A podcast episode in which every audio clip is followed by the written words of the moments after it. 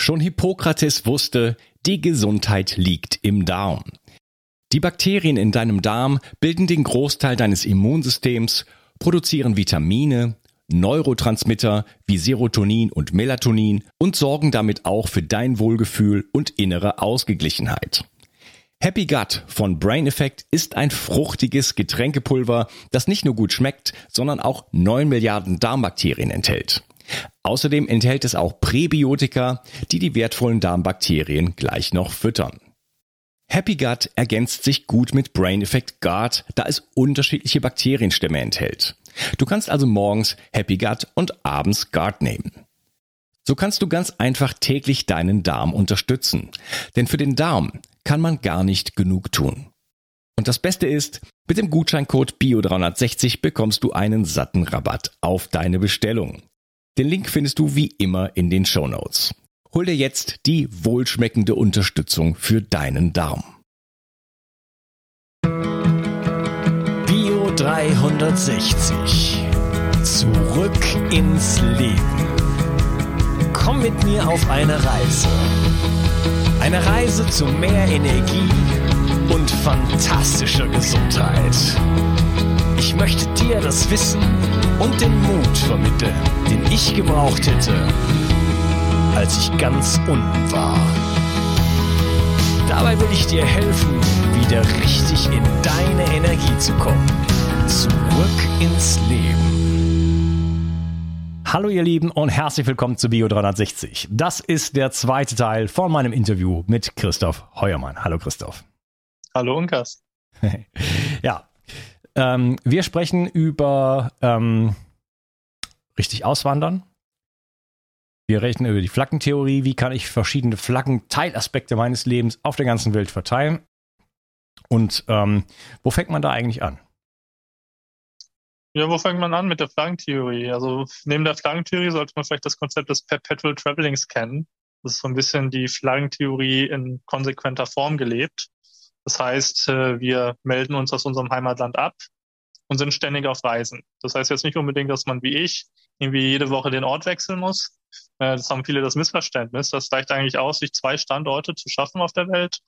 Ähm, zum Beispiel halbes Jahr Deutschland, halbes Jahr Mallorca.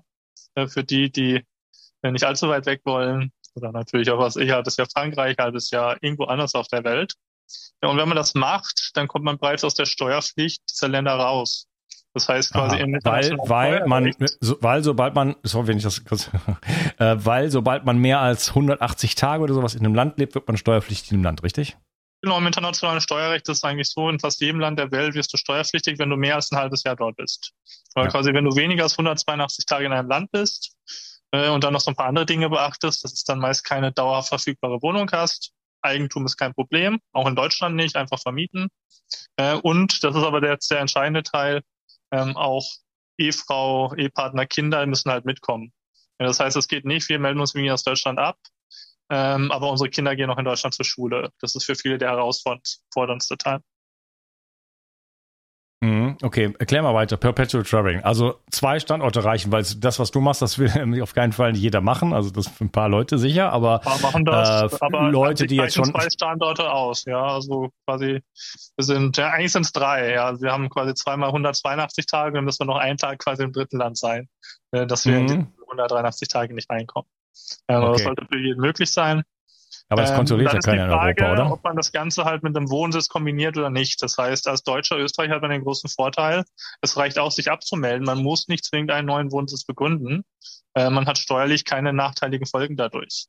Äh, und das machen eben viele, sie sind wohnsitzlos oder staatenlos, äh, wie es bei mir heißt. Ja, staatenlos heißt nicht, wir verbrennen unseren deutschen Reisepass. Äh, staatenlos ist eher ein Synonym für wohnsitzlos.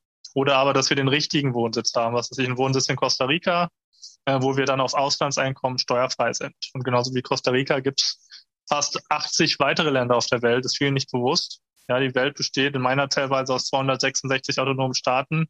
Davon ist knapp ein Drittel komplett steuerfrei, wenn man es richtig strukturiert. Ja, das muss man ja vielleicht nochmal ein Ausrufungszeichen hinten dran setzen. Es gibt Länder, da zahlt man nur äh, Steuern auf das Einkommen, was man in dem Land hat. Ja, aber wenn das Einkommen von woanders kommt, also Sprichwort äh, Ich meine damit also beispielsweise, wenn man online was verdient oder irgendwo anders eine Firma hat, dann äh, wird man dort nicht besteuert. Richtig, genau. Das sind eben schon auch einige recht attraktive Länder. Costa Rica, äh, Thailand zum Beispiel. Ähm, in der EU gibt es das leider nicht, aber in der Europäischen Union gibt es auch Steueroasen, wo man auch auf fast 0% kommt, zum Beispiel Malta oder Zypern oder Irland. Ähm, und das sind eben auch Länder, wo man extrem einfach einwandern kann, wo man auch nicht wirklich Geld für braucht. Das Einzige, was man in der EU braucht, ist ein Mietvertrag äh, vor Ort und fertig. Ja. Okay. Ja, das, das wäre schon die erste Frage. Wie, wie bekommt man denn so eine Aufenthaltsgenehmigung? Weil normalerweise, wenn ich nach Costa Rica gehe zum Beispiel, äh, ich habe dort viele Leute getroffen, die auch äh, dort gewohnt haben, aber also selbst Jahre und die machen immer Visa Run. Die sind dann immer oben nach äh, äh, Guat nee, was ist da oben? Nicaragua. Nicaragua, genau. Nach, nach, kurz nach Nicaragua gefahren, so alle drei Monate und wieder zurück, ne? Ja, also wie das bekommt man eine Aufenthalt? Natürlich, aber es ist natürlich keine, sag ich mal, Dauerlösung, äh, weil man in Asien haben das früher auch immer Leute in Thailand und so weiter gemacht. Irgendwann hat Thailand dann gesagt, irgendwie, das kannst du zwar zwei, dreimal machen, ähm, aber dann reicht es. Dann musst du dich halt hier um ein vernünftiges Visum kümmern. Ja. Und in Lateinamerika ist das alles noch ein bisschen lascher, aber grundsätzlich ist es natürlich besser, wenn du dort auch eine wirkliche Aufenthaltsgenehmigung hast. Costa Rica ist das jetzt nicht so schwierig. Du brauchst schon ein bisschen Geld. Du musst halt 60.000 Dollar für drei Jahre auf dem Bankkonto tun. Äh, vor Ort kriegst du ein paar Zinsen drauf. Nach drei Jahren kannst du es wiederbekommen. Also das Geld ist nicht weg. Du musst es halt nur haben. Okay. Und äh, ja, also da gibt es natürlich noch andere Möglichkeiten. Ja. Also es gibt, äh, jedes Land halt hat unterschiedliche Bedingungen, hat Investorenvisum. Gibt zum Beispiel auch in Costa Rica, musst du 200.000 Dollar in Immobilien investieren, geht auch. Dann hast du meist ein sogenanntes Rentista-Visum, das ist dann für Leute, die irgendwie Unternehmer sind, Selbstständige, die dann halt auch ein gewisses Investment machen müssen, Unternehmen gründen müssen, vielleicht einen Mindestumsatz haben müssen oder gewisse Mitarbeiter einstellen müssen. Da hat wirklich jedes Land unterschiedliche Bedingungen. Rentner ist noch ganz interessant. Jeder, der irgendwie eine Rente bekommt, kann in fast alle Länder relativ einfach einwandern, weil fast jedes Land ein besonderes Rentnervisum hat. Ah, okay, spannend. Das heißt, da sind die Rentner auf jeden Fall im Vorteil.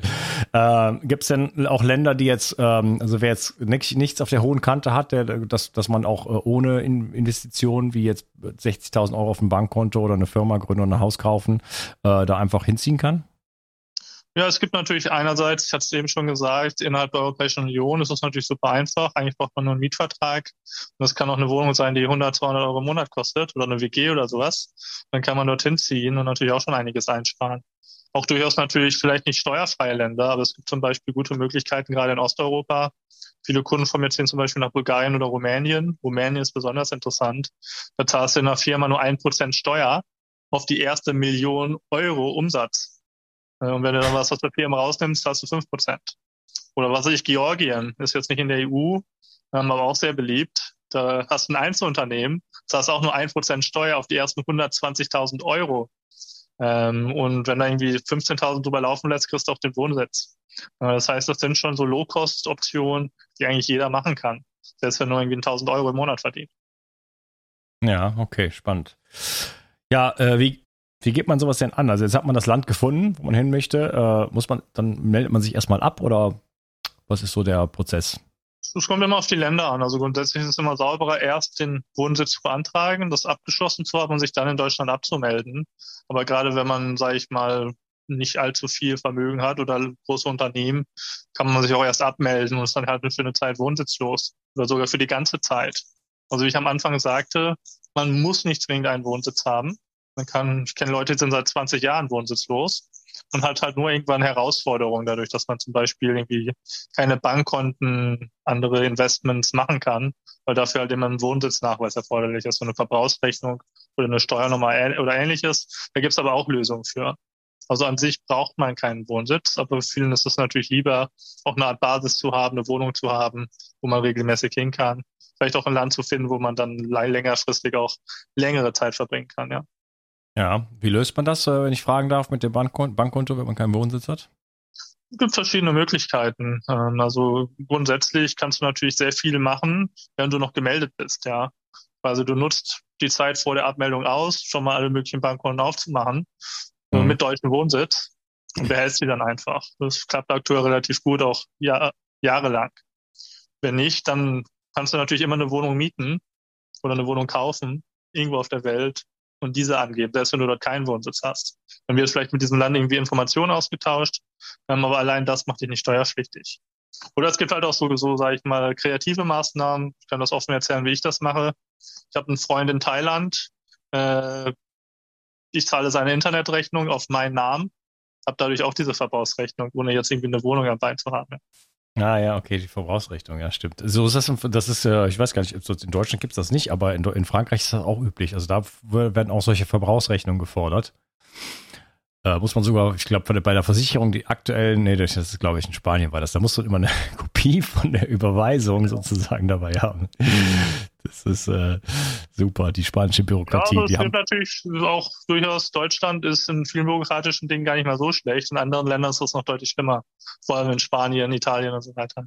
Ja, ja, die Spanier haben das ja komplett nach Südamerika äh, exportiert. Ne? Also da ist es, äh, da ist es halt so zum Beispiel, äh, früher habe ich mir eine Residencia da beantragt und dann muss, ich, muss man, äh, muss ich in die Hauptstadt fahren von der Provinz, Cadiz, 150 Kilometer weit weg. Ist, also was anderes ging nicht. Dann beantragen äh, dann muss man, äh, dann muss man Fingerabdruck und alles Mögliche. Und äh, das Ding kostet nur fünf Euro. Ne? Aber du brauchst dann, die brauchen ein Foto. Das Foto kann man natürlich da nicht machen, sondern muss man irgendwo hingehen, in einen Fotoladen, schicken die einen dann hin. Dann braucht man eine Fotokopie. Dann haben die auch keinen Fotokopierer. Da muss man irgendwo in einen Fotokopierladen gehen. Hoffentlich hat er auch auf. Dann ähm, kriegt man so einen so Wisch und dann muss man zur Bank gehen und in der Bank bezahlen weil äh, wahrscheinlich die Spanier sich gegenseitig nicht trauen und das nicht, ne, der wird das ja irgendwie sonst die Hälfte immer so einstecken oder so. genau. Und da muss man, hat man diese ganzen, also da läuft man in der ganzen Stadt rum sozusagen und hoffentlich hat der Laden da noch auf und dann beantragst du das und dann kannst du sechs Wochen später wiederkommen. Super. Und in Peru und so weiter ist das genauso. Das ist genau das gleiche Verfahren. Das haben die super Ja, das ist tatsächlich so. Also ein Wohnsitz in Lateinamerika kann relativ gut sein, steuerlich. Costa Rica, Panama, Paraguay und so weiter. Ich habe selbst einen Wohnsitz in Panama und Paraguay, aber deshalb weiß ich auch, dass es der, das Aufwand, sage ich mal, das zu machen, ist relativ hoch. Man muss dann schon irgendwie zwei Wochen im Land sein, fast täglich irgendwie Behördentermine wahrnehmen. Das geht zwar ganz gut, wenn man einen Anwalt hat, der einem da begleitet, dann muss man eigentlich nur dumm rumsitzen, nett lächeln und hin und wieder unterschreiben. Aber es nimmt halt schon ordentlich Zeit in Anspruch. Ja, okay. Also schon mal Tipp an der Stelle. Ich sage immer, das, das Schöne ist halt, ne, also man macht sich quasi einmal diesen Aufwand, einmal diese Bürokratie und hat sie dann eventuell ein ganzes Leben gar nicht mehr. Das heißt, man macht einmal diesen Wohnsitz, da hat man natürlich dann ein bisschen Stress, der auf einen zukommt. Aber wenn man den hat, äh, dann ist man oft komplett frei und hat eigentlich gar nichts mehr am Hals, und gleich zu Deutschland. Ja, cool. Ja, wie ist das denn mit Immobilien kaufen? Kann man da einfach hinfahren? Also in, in Costa Rica zum Beispiel habe ich mir sagen lassen, das geht einfach. Da kann man einfach hinfahren, man hat doch keine, keine Aufenthaltsgenehmigung, nichts, sondern kauft man einfach ein Haus und das war's. Und dann kann man wohnen und man muss halt immer noch Visa-Run machen, wie gesagt, sich dann irgendwann mal vielleicht drum kümmern. Ähm, das scheint einfach nicht zu sein, weil wie gesagt, da waren Mädels, zwei Mädels, die haben Hostal gehabt, äh, die haben nach sechs Jahren das noch nicht gehabt. Also so, die hätten das sicherlich gemacht, wenn das easy wäre. Ja, aber grundsätzlich kannst du überall auf der Welt Immobilien kaufen, kommt immer natürlich auf die lokale Gesetzgebung an. Ja, in Lateinamerika, Europa und so weiter relativ einfach, können Ausländer 100% Grundbesitz haben, mit gewissen Einschränkungen oft. Ähm, aber in Asien zum Beispiel darfst du ja auf Ausländer oft gar kein Land besitzen. Du kannst irgendwie ein Apartment besitzen, aber kein Land. Das musst du irgendwie mal mit einem Local 50% oder so teilen. Ja. Das heißt, da muss man natürlich aufpassen, äh, dann auch, ob man privat investiert mit einer Firma ähm, Firmen sind dann auch wiederum nicht rechtsfähig. In anderen Ländern braucht man wieder eine lokale Firma. Da gibt es dann schon relativ viele Erwägungen, wo man drauf aufpassen muss. Ja. Wie sieht's denn aus mit ähm, Krankenversicherung? Ja, also Krankenversicherung gibt es eigentlich relativ viele Lösungen. Das heißt, man kann durchaus in der deutschen Versicherung drinbleiben. Das macht ab einem gewissen Alter oft auch Sinn. Ähm, so über 50 würde ich sagen, wenn man versichert bleiben möchte, kann es durchaus Sinn machen, in einer deutschen privaten Versicherung drin zu bleiben. Ähm, wenn man jünger ist, sind grundsätzlich aber diese internationalen Krankenversicherungen deutlich günstiger. Ähm, die steigen halt mit dem Alter an in ihren Prämien, sind aber sonst relativ preiswert. Und vor allem hat man da halt sehr hohe Flexibilität, kann quasi sagen, gegen das möchte ich mich versichern, gegen das nicht. Ja, ich zum Beispiel habe nie irgendwie Arztkosten versichert. Weil wenn ich mal zum Arzt muss, das ist aber in den letzten 20 Jahren nicht geschehen, dann zeige ich das halt Cash ähm, und habe halt nur, sage ich mal, die hohen Kostenrisiken versichert. Hoher Selbstbehalt, irgendwie 5000 Euro Selbstbehalt. Damit zahle ich jetzt irgendwie 80 Euro im Monat. habe gleichzeitig aber, wenn was passiert, den allerbesten Tarif für Krankenhaus, Einzelzimmer, Chefarzt und so weiter und so fort. Okay, das klingt vernünftig. Also da kann man einfach eine internationale Versicherung sich raussuchen. Irgendwo muss man sich ein bisschen informieren und äh, dann hat man da auch was. Da gibt's, wir haben mittlerweile eine eigene Versicherung, die Staatenloskrankenversicherung, so einen Rahmenvertrag mit einer französischen Versicherung abgeschlossen. Ähm, das ist ein ganz guter Deal, aber es gibt natürlich auch einen Haufen weiterer Versicherungen, die sich ganz bewusst auf Auswanderer spezialisiert haben. Mhm, okay, spannend. Ja, ähm, Bankkonto haben wir schon drüber gesprochen. Ähm, ist das denn so einfach? Also sagen wir mal so, du hast gesagt, deutsches Konto noch oder mehr, mehrere Konten eröffnen, uh, so viel wie es geht. ähm, aber im, in anderen Ländern ist das dann easy, da äh, das wirst wahrscheinlich das gleiche sagen wie immer. Es ist in allen Ländern unterschiedlich, aber äh, gibt es da Lösungen, dass, dass ich mir dann einfach äh, ein, zwei, drei Konten baue, sozusagen, die ich einfach äh, überall benutzen kann, sodass ich eine Visakarte habe und sowas? Ja, also gerade der deutsche Bund ist halt international recht anerkannt. Noch gibt es keine Verbote für Deutsche, irgendwie Konten im Ausland zu haben. Man muss natürlich über das, was darauf irgendwie erwirtschaftet wird, angeben und versteuern. Aber haben kann man das Geld überall auf der Welt. Und Deutschland ist natürlich insofern dann ein Vorteil, dass, dass viele, dass es relativ anerkannt ist. Das heißt, wenn du irgendwie einen Wohnsitz in Panama hast, dann wird es wiederum schwierig mit Bankkonten öffnen, weil es also die typische verrufene Steueroase ist. Und mit mhm. deutschen Wohnsitz können wir problemlos in vielen Ländern der Welt eben ein privates Konto eröffnen teilweise remote, da musst du irgendwelche Unterlagen beglaubigen lassen und hinschicken. Teilweise musst du halt vor Ort sein. Äh, sprichst mit den Bankern und öffne das Konto vor Ort, ja. Ja, okay. Äh, wie sieht's denn aus mit Auto? Ja, Auto, ich habe ja eben schon gesagt, Autonation Deutschland, eines der wenigen Vorteile. Und auch für Auto hat Deutschland eigentlich die beste Lösung. Äh, das Ganze nennt man Empfangsbevollmächtigung. Das heißt, wenn du abgemeldet bist, dann äh, erlischt die Zulassung eigentlich automatisch. Ähm, aber du kannst äh, mit dieser Empfangsbevollmächtigung, ja langes Wort, bleibst du Halter des Fahrzeuges. Du brauchst quasi nur eine Vertrauensperson mit ladungsfähiger Anschrift in Deutschland, die dann die Strafzettel bekommt. okay. ähm, ich meinte jetzt allerdings ähm, in anderen Ländern, Costa Rica oder wo, wo auch immer. Panama. Ja, also grundsätzlich ist eine Zulassung dort, wo man wohnt, ja. Also grundsätzlich musst du immer an deinem Wohnsitz das Auto zulassen. Du kannst natürlich auch Mietwagen und so weiter verwenden. Ähm, aber gerade wenn man natürlich in Europa unterwegs ist, ich habe viele Kunden, die irgendwie im Campervan, Wohnmobil unterwegs sind, da macht es dann durchaus Sinn, in Deutschland zuzulassen, auch darüber, aber nicht mehr gemeldet zu sein und damit dann halt durch Europa zu tingeln, ja. Mhm. Ja, das ist natürlich eine andere Alternative. Ich habe ja selber so ein Van. Ich habe auch eine ganze Weile in so einem Van gewohnt. Ähm, und das ist ein cooler Lebensstil auf irgendeine Art. Ähm, also Jetzt Wohnmobil weiß ich nicht, wenn man dann auch immer auf den Parkplätzen mit den Oma und Opas sozusagen steht. Aber so in so einem Van generell, äh, man ist halt doch ziemlich frei. Man, man, hat ziemlich wenig, um was man sich kümmern muss. Man also äh, putzen zum Beispiel dauert so zwei Minuten. also, also drei Meter Boden zu putzen, das ist einmal so wegfegen, das war's. Ähm, und man kommt an alles dran, man weiß alles, was man hat. Da gibt's kein, es gibt nicht so ein zu viel irgendwie. Ne? Es ist alles sehr strukturiert äh, auf ja, ich mache mach ja das gleiche auf dem Wasser mit meinem Katamaran. Ich kann mir das auch durchaus noch in den nächsten Jahren, vielleicht wenn Familie kommt oder sowas, in einem Wohnmobil oder sowas vorstellen in, in Europa. Ähm, und für mich war das ja auch, ich habe in sechs Jahren hatte ich keine Wohnung, war komplett, sag ich mal, obdachlos, habe nur in Hotels gelebt und so weiter ähm, dann so ein Boot zu haben, ist halt schon mal, hast du deinen Platz, kannst du Sachen, weißt, wo die sind, aber auch halt auch alles griffbereit. Ähm, aber das Schöne ist, es steht halt nicht an einem Ort, sondern du kannst täglich woanders sein. Ja, genau. Ja, und ich meine, in Europa äh, kann man ja doch, also jetzt bis vor kurzem, sage ich jetzt mal, jetzt waren ja die ganzen die ganze Zeit die Grenzen zu, also jetzt hört der Spaß ja langsam auf. Aber ähm, jetzt gerade mal wieder, wenn man so ein bisschen von alleine gelassen. Äh, ich setze viel Geld darauf, dass das äh, bald schon wieder äh, anders sein wird. ähm, aber ähm, vorher, sage ich jetzt mal, und vielleicht irgendwann in der Zukunft, man kann dann einfach doch ja relativ frei reisen, also so bis letztes Jahr konnte man das. Man kann einfach dann nach Spanien, schön in Portugal da, die Küste hoch und so weiter, schön die Algarve entlangfahren und so. Also man kann äh, dann, wenn man keine Lust mehr auf Meer hat, fährt man in die Berge und so. Also man ist schon, äh, der, also wenn man in der Lage ist, remote zu arbeiten, das ist ja irgendwo die, die Grundbedingung. Ne? Oder man hat irgendwie alles, alles auf der hohen Kante. Aber das könnte natürlich auch nicht, kann natürlich nicht jeder. Ne? Glücklicherweise, ich meine, da hilft vielleicht jetzt diese Corona-Geschichte, dass jetzt so Homeoffice irgendwie plötzlich populär geworden ist und alles plötzlich jetzt soll jetzt online sein. Ja, ist jetzt umweltfreundlich.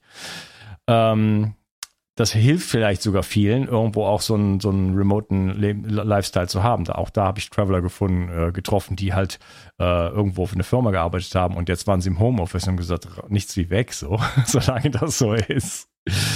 Ja, aber was ich meine, viele Leute haben auch falsche Vorstellungen. Die sehen dann irgendwelche RTL-2-Sendungen, Auswanderer, die es dann irgendwie gar nichts auf die Reihe kriegen und denken dann, sie brauchen ganz viel Geld, irgendwie 100.000 Euro auf dem Konto, um auswandern zu können. Ich habe damals, als ich angefangen habe, ich aus mir aus Deutschland abgemeldet habe, war direkt nach dem Studium, weil ich hatte kein Geld. Ich habe, ich weiß noch, die ersten zwei Jahre, ich habe mein Business aus dem Hosteldorm aufgebaut, jede Nacht mit äh, zehn anderen Leuten geschlafen, habe vielleicht von 20 Euro am Tag gelebt, die ersten, das erste Jahr. Ähm, man kann auch mit unter 1000 Euro die Welt reisen, ähm, aber natürlich nicht so bequem oder so spaßig, wie wenn man mehr Geld hat, das ist klar. Mhm. Und man kann halt auch nicht gleich in alle Länder reisen. Ja, viele haben irgendwie die Illusion, sie fangen jetzt an und reisen dann gleich nach Hawaii. Ähm, aber das wird dann halt nichts. Dann muss man halt, was weiß ich, nach Paraguay oder nach äh, in den Balkan oder sowas reisen. Ja, Genau. Ja, also da gibt's viele, viele Möglichkeiten. Ich bin damals nach Spanien ausgewandert, äh, da hatte ich äh, auch ein bisschen noch was auf dem Konto. Ich kam gerade von der Südamerika-Reise, habe mir noch einen Bus gekauft, alle Sachen da rein. Keine Ahnung, wie ich da überleben soll, einfach machen. so, und dann okay. ging es halt, halt irgendwie weiter ähm, für mich. Ähm, man hat dann auch Glück, aber dann hilft einem auch das Universum irgendwie.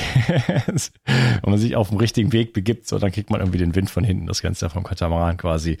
Aber wie sieht's ja mit den Kindern aus? Das ist natürlich jetzt ein großes Ding. Ne? Die Schule, die gehen vielleicht in die Schule, mehrere Kinder, äh, die Kinder, das ist vielleicht eins krank und braucht eine spezielle medizinische Betreuung und so weiter. Das, das hört man dann, die, deswegen kann man nicht auswandern und so. Ähm, ja, wie generell, was rätst du Leuten, äh, die Kinder haben? Ja, ich habe sehr viele Familien, junge Familien vor allem zu mir kommen, die ein, zwei, drei, teilweise vier, fünf Kinder haben. Ähm, hast natürlich immer die Sache, du kannst Homeschooling machen, Unschooling, also frei lernen. Äh, habe ich auch sehr viele Familien, die sich an mich wenden, weil das in Deutschland ja verboten ist, ähm, die dann eben auch auswandern, damit sie ihre Kinder eben nicht ins deutsche Schulsystem stecken können, äh, stecken müssen.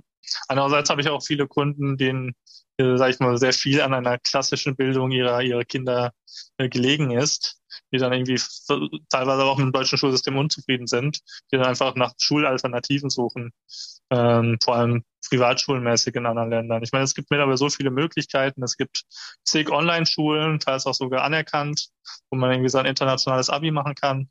Ähm, es gibt oft die Möglichkeit, was weiß ich, alle drei, vier Monate den Standort zu wechseln äh, und dann Kinder in so einen Verbund von Privatschulen, die den gleichen Lehrplan haben, dann eben lokal unterrichten zu lassen.